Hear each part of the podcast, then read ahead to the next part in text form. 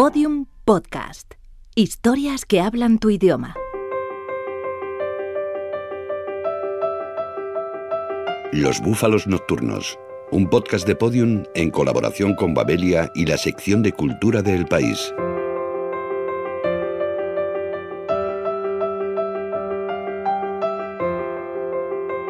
Soy Manuel Vilas y acabo de publicar el libro titulado América en la editorial Círculo de Tiza.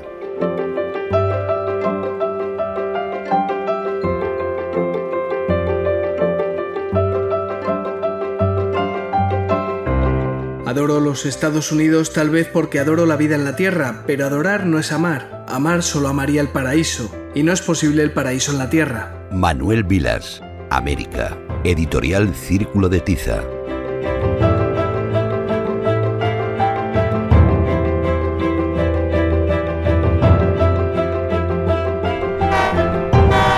Grandes carreteras, vías de tren interminables, inmensas llanuras, desiertos inabarcables, gigantescas montañas. Emprendemos viaje por los Estados Unidos de América, el país de las oportunidades, un lugar fascinante capaz de lo mejor y lo peor, donde todo nos es familiar y a la vez tremendamente extraño.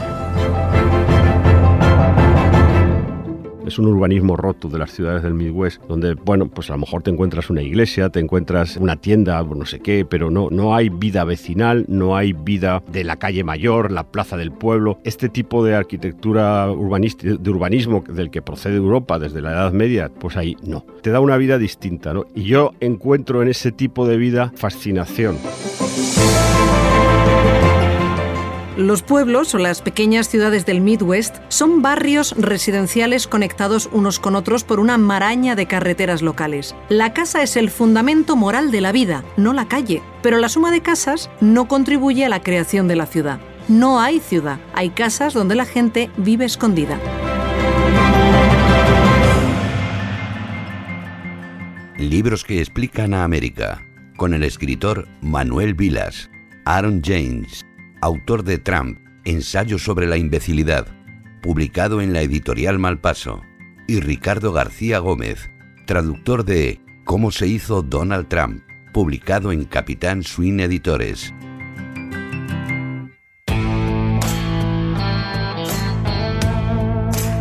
Tras la llegada a la presidencia de Donald Trump, todas las miradas se han vuelto hacia los Estados Unidos. La todavía primera potencia mundial es un país lleno de contrastes, crisol de culturas y caldo de cultivo de la xenofobia y el ultranacionalismo, con capitales cosmopolitas y vastos territorios encerrados en sí mismos. ¿Es esa América interior la que ha entregado el poder a Trump? La que fascina a Manuel Vilas y plasma en su libro América. El fenómeno de Donald Trump lo que ha mostrado al mundo es que la América iconográfica y cultural que tanto amamos en Europa es la de Nueva York, pero que hay otra América desconocida, que es la América profunda, que es la que yo cuento en mi libro, y hay un divorcio evidente entre la América cool y la América conservadora, que es la que estamos viendo que está alimentando el nacionalismo extremo y estas actitudes arrogantes y exhibicionistas de Donald Trump.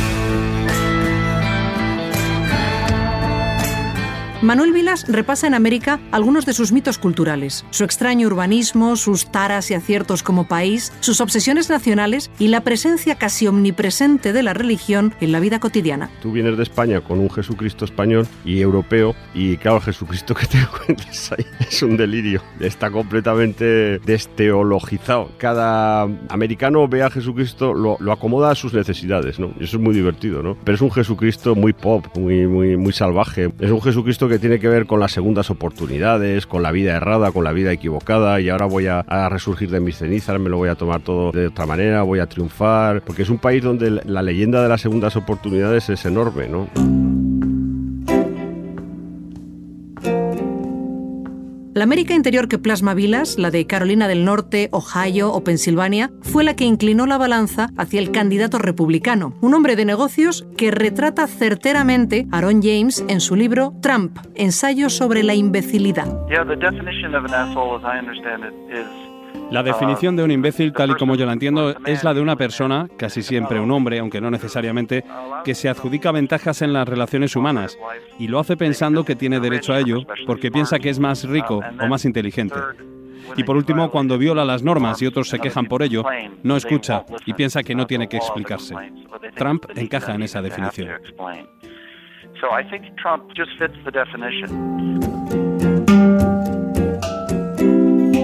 El mundo entero asistió atónito al ascenso de Donald Trump, primero en las primarias republicanas y más tarde en la campaña electoral. Allí es un personaje mediático de sobra conocido, al contrario que en Europa, donde se tenía un vago conocimiento sobre su figura. Ricardo García Gómez, traductor al castellano de Cómo se hizo Donald Trump, un ensayo de David Kai Johnson que explica los orígenes de Trump. Su abuelo era inmigrante procedente de Alemania, de una región de Alemania. Su padre empezó a hacer negocios y prosperó, tuvo un hijo allí que también hizo negocios y entonces él viene de una familia donde ha hecho muchos negocios desde toda la vida, hasta el extremo de haber heredado ciertas maneras de actuar porque creo que fue su abuelo el que construyó un edificio en un solar que no era de su propiedad, que es algo que también ha hecho Trump a su manera.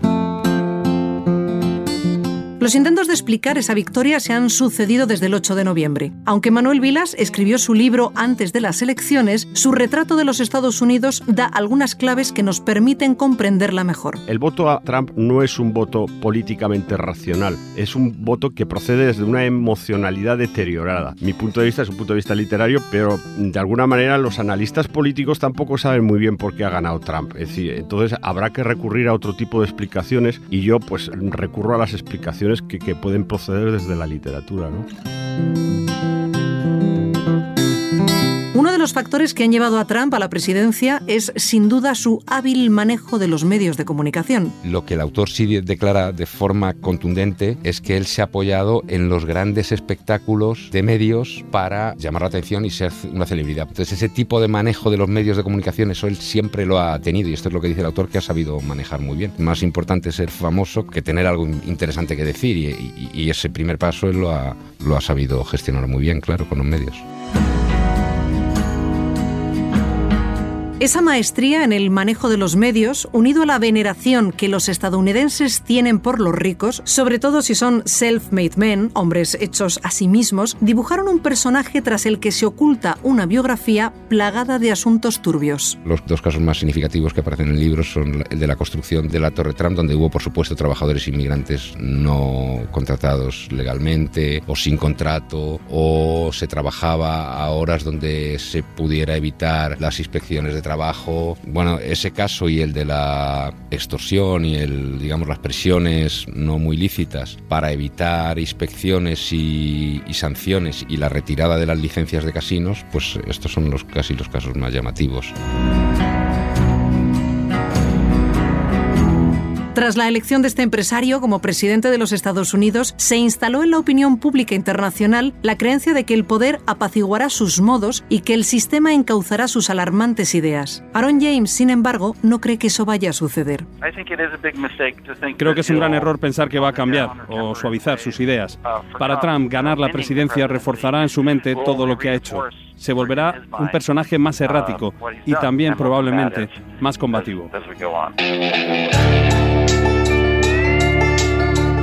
Los Estados Unidos de América y con ellos el mundo entero se enfrenta a un periodo de incertidumbre. El país, que se autoerige como guardián de la libertad, puede ver su democracia menoscabada. Solo el tiempo lo dirá.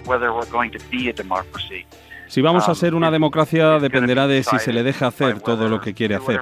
El papel del presidente no tiene una autoridad sin restricciones, pero Trump cree que sí la tiene. Las protestas son una señal prometedora y con ellas sí que es posible que la democracia prevalezca. Estamos en un combate fundamental, pero el resultado no es claro.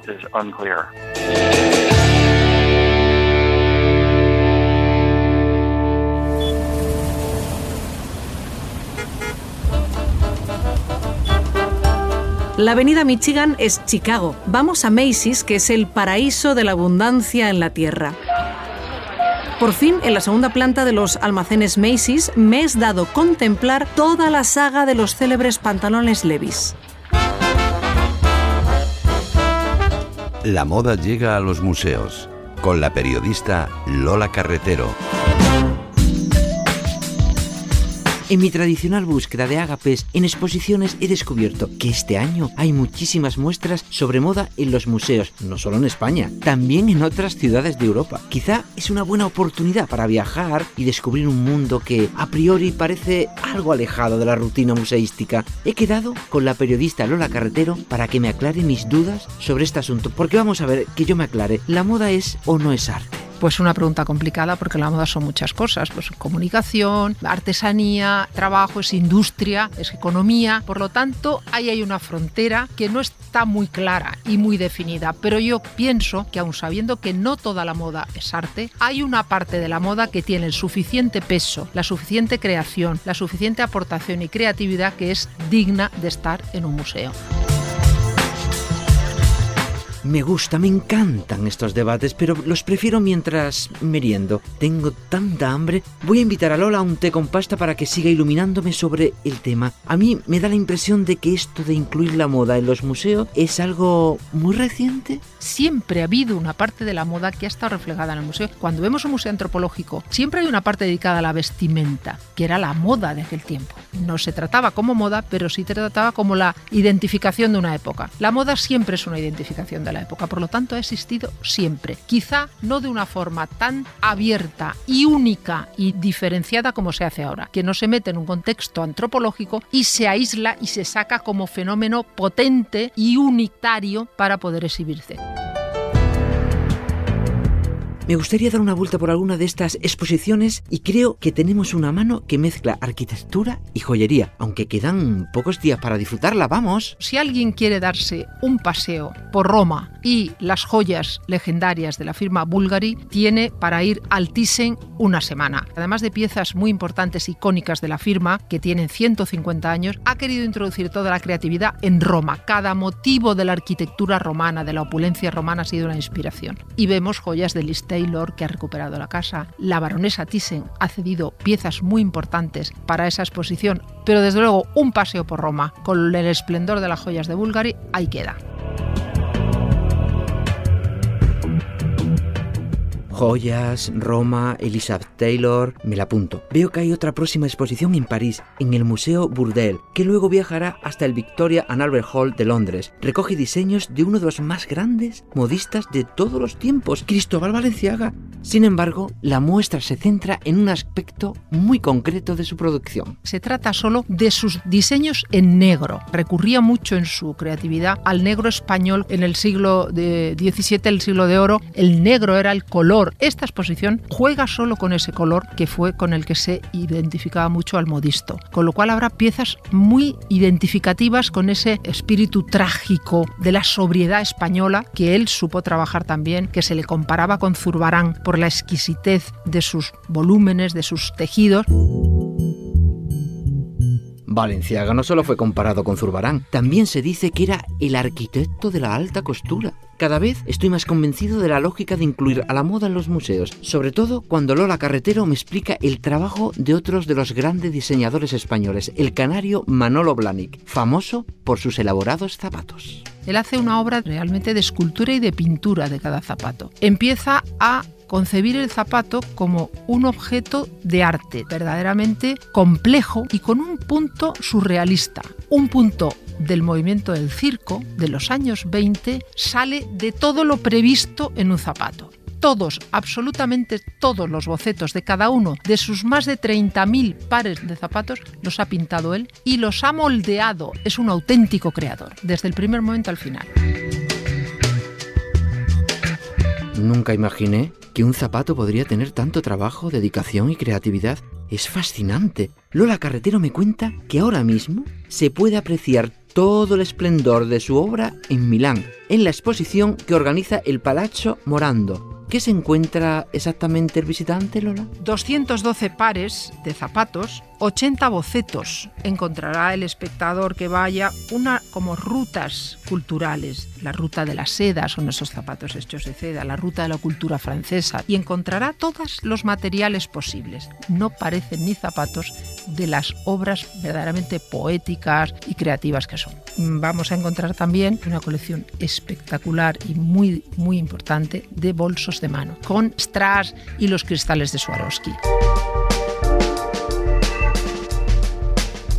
Seguimos por Europa, porque en La Haya, en el Museo Municipal, se expone la obra de Givenchy, sobre todo sus diseños para la gran actriz Audrey Hepburn. De todas formas, creo que se pueden ver otros vestidos que no pertenecían a ella. Cinco vestidos que hizo para Grace Kelly. También hay otros trajes de Jackie Kennedy, pero es un complemento de la exposición, pero se centra en todo lo que hizo para Audrey Hepburn, que la vistió para casi todas las películas que hizo y para la calle. Y también se verá los dos vestidos de las dos bodas que tuvo Audrey Hepburn con Mel Ferrer y con el eh, cirujano que fue su segundo marido.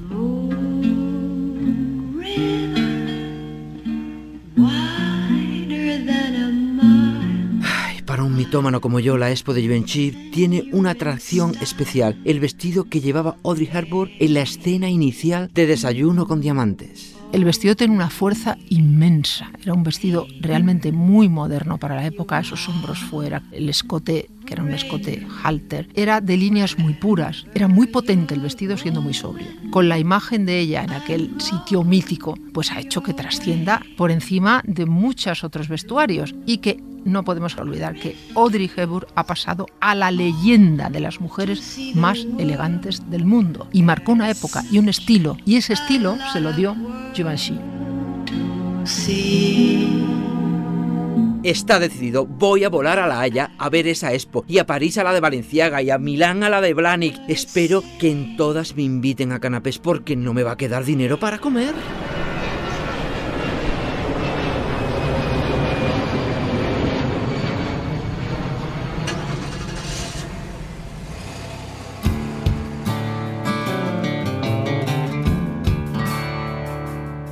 Viajamos en coche hacia el estado de Missouri, que fue la puerta de la conquista del oeste. Nos topamos con un batallón de Forrest Gumps, obesos borderlines de última generación, con la mirada perdida, negros y anglosajones de pelo rojo, de dos metros de estatura y 200 kilos de peso el libro de alguien que sale de su pueblo y compara, ¿no? ¿Esto está mejor en mi pueblo o está mejor aquí? Es una mirada de decir, me quedo con esto, ¿qué me ofrece Estados Unidos? Desde las tiendas, desde una forma de vida, una forma de estar en el mundo, inevitablemente tiendes a compararlo con lo que es tuyo, que es España, ¿no?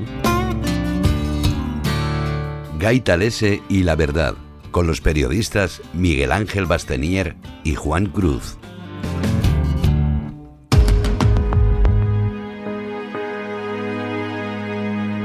Conozco a un hombre casado y con dos hijos que hace muchos años se compró un motel de 21 habitaciones cerca de Denver a fin de convertirse en su boyer residente. Con la ayuda de su esposa, practicó unos agujeros de forma rectangular en los techos de una docena de habitaciones. Cada uno medía 15 por 35 centímetros. A continuación, cubrió las aberturas con unas lamas de aluminio de celosía que simulaban rejillas de ventilación, pero que en realidad eran conductos de observación que le permitían, mientras estaba arrodillado o de pie en el suelo del desván, cubierto por una gruesa moqueta bajo el tejado a dos aguas del motel, ver a los huéspedes de las habitaciones de abajo. Estuvo observándolos durante décadas, al tiempo que llevaba un diario en el que anotaba casi cada día lo que veía y oía, y durante todos esos años nunca lo pillaron el señor Talese, que es un gran periodista, que ha hecho libros formidables y que ha hecho reportajes formidables, recibe o se adjudica a sí mismo un encargo cuya naturaleza está enferma. Y esa enfermedad de la naturaleza del encargo se contagia al resultado. Está traumatizado por el encargo. Para mí es un enigma que se haya publicado y que Talese se haya puesto a ponga su nombre ahí. Para mí es un misterio no necesitaba seguir publicando indefinidamente. Y no es que sea malo el libro ni que no se pueda leer, se, lee aceptablemente. Pero es que yo me pregunto el por qué, al margen de las consecuencias penales que eso pudiera tener en Estados Unidos, que no tendrá, me da igual. Es de un mal gusto atroz el ir espiando a gente que se la chupa o no sé qué hace y no sé qué más, y tríos y, un perro, y no, en fin, o sea, es de un mal gusto atroz absolutamente.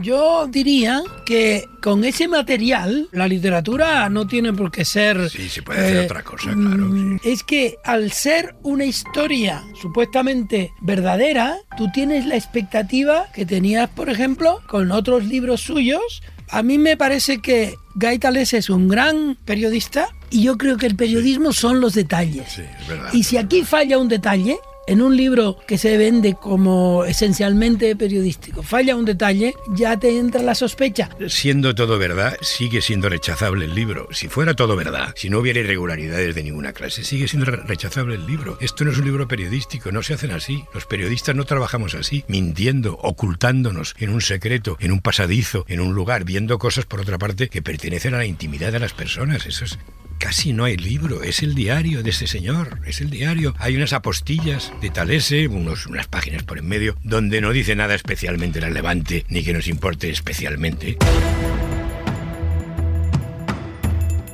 Cuando Gerald Fuchs reflexionaba sobre su carga en cuanto que Boyer comprometido, alguien que pasaba incontables horas en soledad, vinculado primordialmente al mundo que existía debajo de los agujeros del techo, se veía a sí mismo como una figura atrapada. No ejercía ningún control sobre lo que veía ni podía huir de su influencia. Su estado de ánimo variaba de un día para otro, de una hora para otra, dependiendo de sus huéspedes. No puedo aceptar obtener información por métodos ilegítimos. El, periodista Juan va de periodista a donde sea. Y puede que haga de policía en un momento dado y se oculte, pero está haciendo de policía en vez de hacer de, periodista. Puede que sí. Mira, por que ejemplo, te de, algo y que lo comunicas a la policía inmediatamente. Estás haciendo de policía. Estuvo de moda vestirse de, de mendigo. Sí. Y luego lo explicas dónde estás para que sepan lo que has hecho. Pero, todo eso. pero yo creo que no. Un periodista no puede disfrazarse de nada. Es, exactamente eso lo que el, punto crucial del libro para mí es ese. O sea, eso no es aceptable como periodismo. Y el señor, ahora, el señor Talese ahora, se ha si escurrido por ese conducto si con el, otro. señor Talese mirando. lo hubiera planteado como un libro de ficción, bueno, le puedes poner las bueno, pegas que quieras. Ya, eso ya cada uno sabrá. Cuando Gerald y su mujer, Anita, vendieron el motel Manor House en 1995, el nuevo propietario se puso al frente sin conocer la historia que había detrás de aquellas placas de yeso rectangulares de 15 por 35 centímetros situadas en el centro del techo de una docena de habitaciones. El motel cambió de manos en 1997 y se volvió a vender en el invierno de 2014 a una sociedad inmobiliaria dirigida por Brooke Bambury, un promotor de 75 años radicado en Denver. El tema Sinatra es una investigación exhaustiva, total, absoluta. Talese sabía qué corbata se ponía Sinatra cada día y qué aspecto tenían y por qué se hacía el nudo de no sé qué manera en vez de otra. Y eso, si uno puede y se lo pagan, es maravilloso. Ese reportaje de cómo él va describiendo las variaciones que ha ido teniendo un edificio que es, que es realmente uno de los libros, uno de los reportajes más extraordinarios, No, no, porque muy hacer un reportaje en el que el personaje es un edificio Claro, claro, claro. es extraordinario. Y es Nueva York, es un perfil de la ciudad. Para mí, ¿cuál es el secreto del mejor periodismo? Convertir lo micro en macro. Que lo pequeño encarne lo, grande. Ese edificio encarna Nueva York o una parte de Nueva York como mínimo.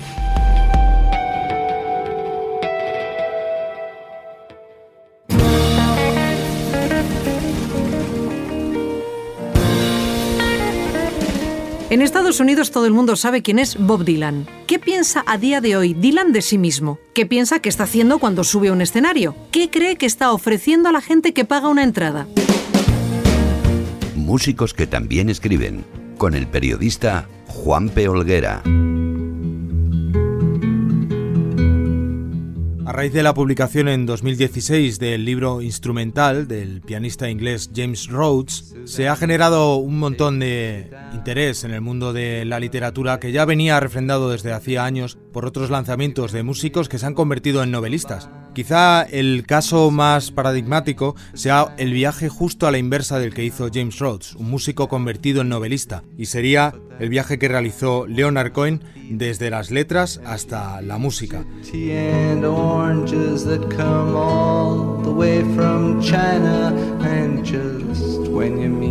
Leonard Cohen fue un autor bastante prolífico en libros de poesía y también en, en libros de novela. Yo destacaría su primera novela, editada bastante tiempo antes de su debut discográfico. Esta novela llevaba por título El juego favorito, está traducida al castellano, es de 1963. Su primer disco es del 67, cuatro años después. Y en este libro destaca por la utilización de un alter ego, Lawrence Braveman.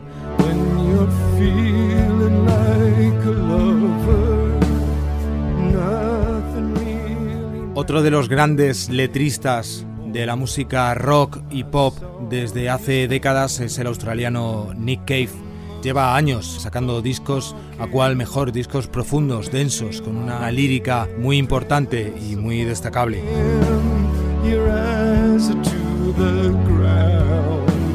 Nick Cave también ha destacado como escritor y tiene en su haber varias novelas, aunque solo están traducidas al castellano dos de ellas, pero muy recomendables las dos. Una de ellas es Y el asno vio al ángel y otra, la que a mí personalmente me gusta más, es La muerte de Bunny Munro, una novela, un thriller con mucha comedia y muy bien escrito que editó aquí hace pocos años la editorial Global Rhythm y bueno, pues eso, además de escuchar los discos de Nick Cave, el último de ellos, Skeleton Tree, uno de los discos del año pasado sin duda, bueno, pues echadle un vistazo a los libros de Nick Cave porque también merecen mucho la pena.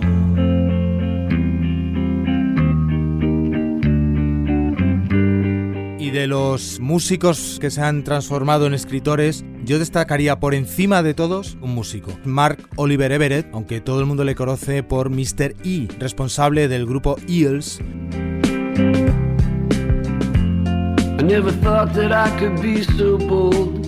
Hace unos años editó el que sin duda es uno de los mejores libros, no solo de músicos que se han pasado a escribir libros, sino de la literatura de los últimos años, cosas que los nietos deberían saber. Y es un libro en el que repasa su vida partiendo de una infancia marcada por la relación con su padre, un brillante físico, Hugh Everett III, el primero en enunciar la teoría de los multiversos, y bueno, marcó un poco la vida trágica de este músico con una discografía muy muy recomendable y con este título en su haber que todavía está esperando continuación, pero que sin duda marcó un antes y un después en la forma de entender y de tomar en serio también a los músicos que se dedican también en su tiempo libre a escribir libros. Pase del tío vivo a la olla express, muriendo por hacerme fuerte. Antonio Luque, el sevillano, señor Chinarro, es el nombre artístico por el que se le conoce, tiene ya bastante literatura a sus espaldas. No solo destaca como un estupendo letrista, una cualidad común a todos los músicos de los que estamos hablando, pero es que además escribe muy bien y escribió hace muy poquito, hace un par de años, un libro muy muy recomendable, Exitus. Es un libro de ambiente urbano en el que narra las desventuras de un personaje que repentinamente se queda sin sus padres y tiene que encarar la vida desde un punto de vista mucho más arriesgado y maduro.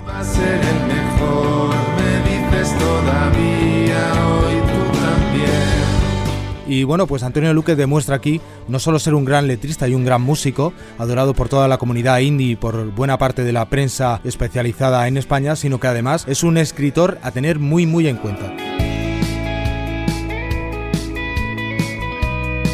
Para terminar, un músico que lleva estando de moda unos cuantos años ya al frente de su banda Love of Lesbian. Santi Balmes comenzó lanzando un libro para niños, se tituló Yo mataré monstruos por ti, pero luego ha dado el salto a la literatura para adultos y lleva ya editados un par de referencias nuevas con este signo.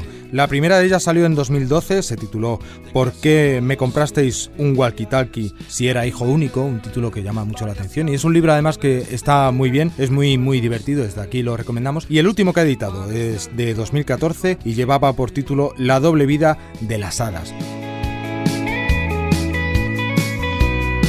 Santi Balmes, Antonio Luque, Leonard Cohen, Mark Oliver Everett y Nick Cave. Cinco apuestas ganadoras de músicos con alma de novelista. Fue después de 20 inviernos, acuérdate bien, por las presiones de aire, los círculos radiales se empezaron a expandir. Duermen millones de libros en la biblioteca del Congreso. Esos 30 millones de libros son como 30 millones de rinocerontes caídos en combate. Los libros parece que ya no importan demasiado, pero cuidado, la literatura sí sigue importando. Paciente, martirio, cantante, accediendo. Estoy contenta como unas castañuelas por recibirle, accediendo al cuestionario. ¿Cuántas páginas le concede a un libro antes de abandonarlo? Sobre cinco o seis. enseguida sé si me va a gustar o no. Lee las dedicatorias. Sí, suelo. Me hace gracia, ¿no? Que alguien le dedique a su amor o a sus hijos, porque realmente es, es muy complicado escribir un libro y realmente está muy bien darle las gracias a la gente que te ayuda, ¿no? ¿Cuál es su lugar favorito para leer? La cama, con almohadones. La arena es enemiga del libro. Bueno, un poco sí, pero a mí me gusta leer en la playa, sobre todo por la tarde. ¿Dobla las páginas? No, realmente con hacer el piquito para acordarme de dónde está lo que quiero ver, ya, ya está. ¿Es maniática con los marcapáginas? No, suelo tener uno siempre a mano y me encanta que vengan con la cintita, me encanta la cintita. ¿Compra los libros por sus portadas? A mí los libros me llaman por las portadas y rara vez me equivoco. A lo mejor digo, esa portada y no sé quién es el autor, ni lo conozco, ni nada. No es que lo elija por las portadas, pero me llaman a mí. ¿Qué música pone para leer? Me gusta escuchar música sin palabras. ¿Algún libro le ha hecho reír o llorar? Pues reír, realmente no. Ni llorar tampoco. Últimamente he encontrado mucha distracción, mucho quitarme de lo mío que me hace mucha falta para desconectar, mucha reflexión, incluso ideas para hacer canciones. Fin del cuestionario. Ahora le haría un chiste sobre el chandal y los tacones, arreglar pero informal, pero los androides no podemos llevar alzas. Se nos resetea el módulo de equilibrio. Los búfalos están exhaustos tras el viaje. Con Manuel Vilas hemos recorrido los Estados Unidos de punta a punta, fascinados por un país lleno de contradicciones, cercano y a la vez extrañamente ajeno a nuestro modo de vida. A mí me fascina Estados Unidos. Todo europeo acaba siempre teniendo una relación de amor-odio con Estados Unidos porque reconoce muchos vínculos culturales europeos, pero también reconoce una parte especial americana, el friquismo americano y una forma de estar en el mundo que te produce una cierta desazón o una cierta incomodidad o una cierta angustia. ¿no?